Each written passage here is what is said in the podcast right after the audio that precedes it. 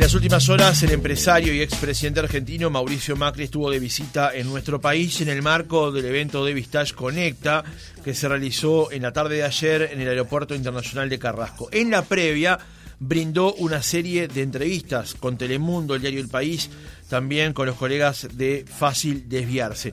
Allí dijo, entre otras cosas, que se debe avanzar en la integración del Mercosur y si no avanzamos, dar libertad de acción, algo de lo que viene planteando el presidente de la República desde que asumiera el cargo. Los únicos países que han avanzado realmente en el mundo son los que se integraron, Carlos.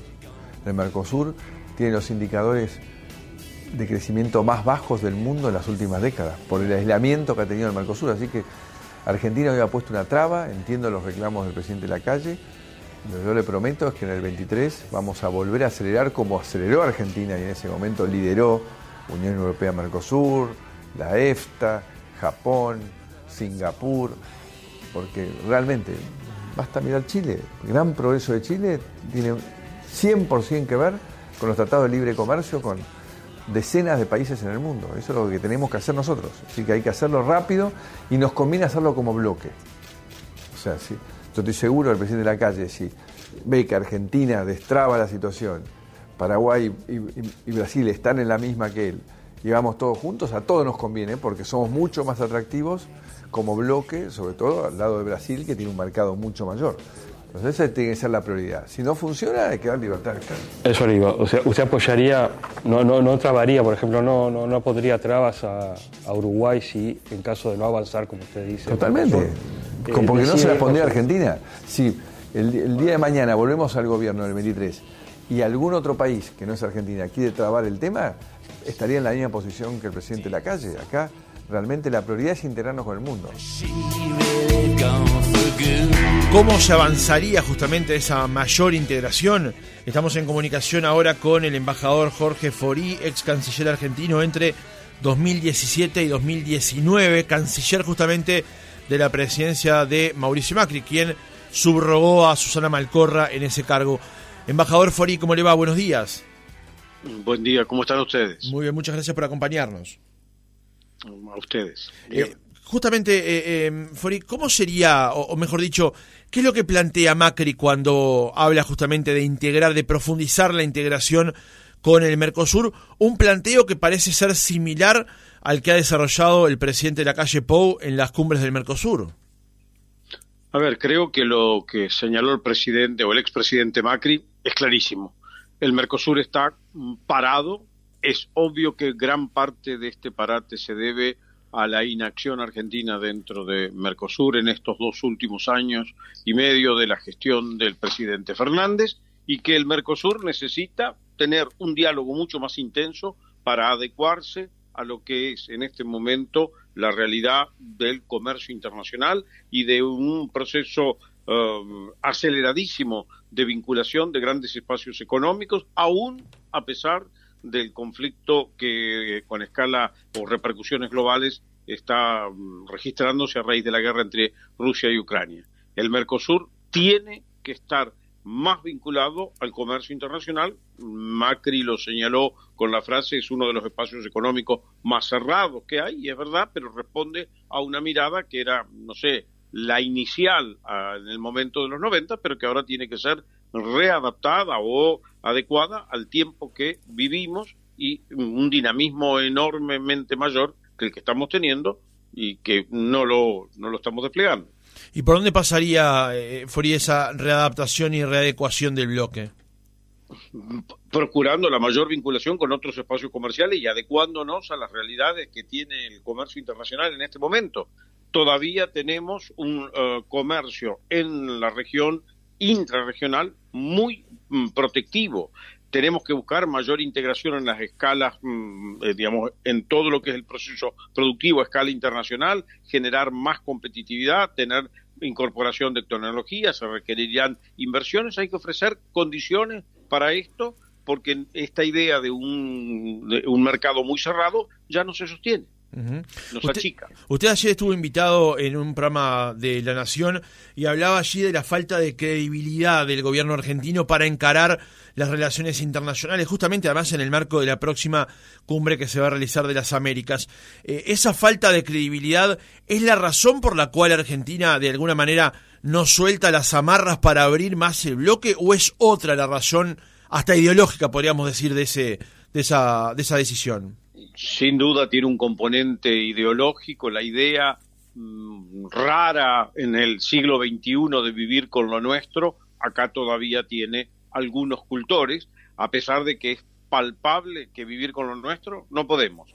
No aguantamos el nivel de achicamiento de la economía argentina, de no crecimiento por largos años y de empobrecimiento de toda la sociedad. No lo superamos con la idea de vivir con lo nuestro la crisis que tiene Argentina de credibilidad obedece a todas las marchas y contramarchas que ha tenido este gobierno a lo largo de estos casi 27, 28 meses de, gestión de Fernández, un día decimos A, al, siguiente decimos Z, eh, dijimos que íbamos a hacer una cosa, pero hacemos otra. Entonces los socios, entre ellos están todos los uruguayos completamente descreídos, aunque beneficiados en alguna cosa, porque ante tal imposibilidad de realizar cosas en Argentina, gran parte de las empresas y empresarios innovadores se han radicado en el Uruguay para trabajar desde una sociedad que le es afín culturalmente, pero que le ofrece un mejor ambiente de negocio. El jalón más importante del Mercosur en los últimos años justamente fue cuando usted, Forí, estaba en la Cancillería Argentina y también, por ejemplo, porque buscando información para este reportaje, vi las intensas y permanentes reuniones que usted mantuvo, por ejemplo, con el canciller Nick Novoa aquí en Uruguay. ¿Eso fue lo máximo que avanzó el Mercosur? Probablemente más allá de los revuelos que tuvo cuando ingresó a algunos otros socios en sus tantos años de historia, ¿no? Creo que el acuerdo o el proceso de negociación Unión Europea-Mercosur mostró uno de los puntos altos de lo, del potencial que tiene el Mercosur y recuerdo claramente al canciller Nick Novoa como un hombre comprometido con el espíritu de integración y un trabajador incansable para que lográramos llegar a los resultados que alcanzamos en junio del 2019. Yo lamento profundamente como argentino que hayamos parado ese ejercicio en que los cuatro países habíamos trabajado de manera tan afín y simplemente por razones que serían de una pequeñez o disputa política, no lo hice yo, por lo tanto no lo hizo nadie, sería la frase de los actuales conductores de esta temática dentro de mi país. Una última pregunta, embajador Forilla, lo liberamos. En los próximos días se va a estar realizando la cumbre de las Américas. Ha habido una posición allí del presidente Biden de no invitar a Cuba, Venezuela y Nicaragua por cuestiones democráticas, digamos, pero también luego ha habido posiciones ambivalentes del gobierno argentino y también del mexicano de si participar, no participar, con quién reunirse y cómo. ¿Qué podemos esperar de una instancia como esta que sería importante en el contexto de una América que parece a veces desunida cuando se dan episodios como estos, pero que además luego no se pueden llevar a la práctica por diferencias entre los participantes. A ver, eh, hay varias facetas en la pregunta que usted hace.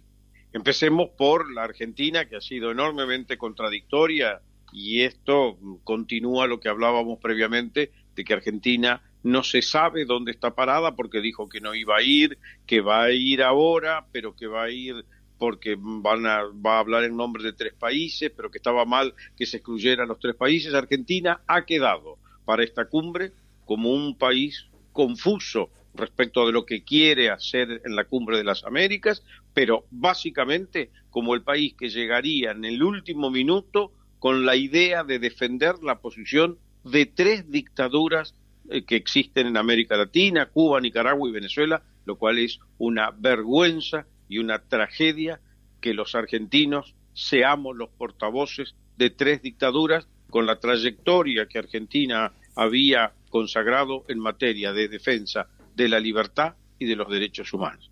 Realmente tristísimo. La cumbre de las Américas, por otro lado, es un momento que permite discutir con quien es una de las principales potencias a nivel global, quizás la más importante como los Estados Unidos, el, la situación de la región americana y la mirada de cada país. Esta representación que Argentina se asume en virtud de que tiene la presidencia de la CELAC, un organismo de reciente creación para contradecir a la OEA o para hacer una campana de resonancia ante o frente a la OEA, es una locura, pero digamos, es un lugar donde debiéramos discutir qué es lo que podemos hacer para crecer y desarrollarnos. Nos, vinimos, nos vivimos reuniendo de cumbres en cumbres de toda índole y están pendientes los trabajos o la tarea compartida posible para crecer y dar mejor nivel de vida a nuestros pueblos y libertad, que es lo que buscan todos los pueblos de América Latina. Entonces, estos discursos políticos que hacen de que yo defiendo tres dictaduras o que yo voy contra el, el gran, eh, la gran amenaza del norte o la prepotencia, discutamos realmente cómo crecer y tener un mecanismo de desarrollo que realmente América Latina como región no ha tenido real, de manera real. Embajador Jorge Forí, canciller argentino entre 2017 y 2019, gracias por haber estado con nosotros aquí en Oriental. Por favor, gracias a ustedes por llamarme. Hasta luego, buenos días.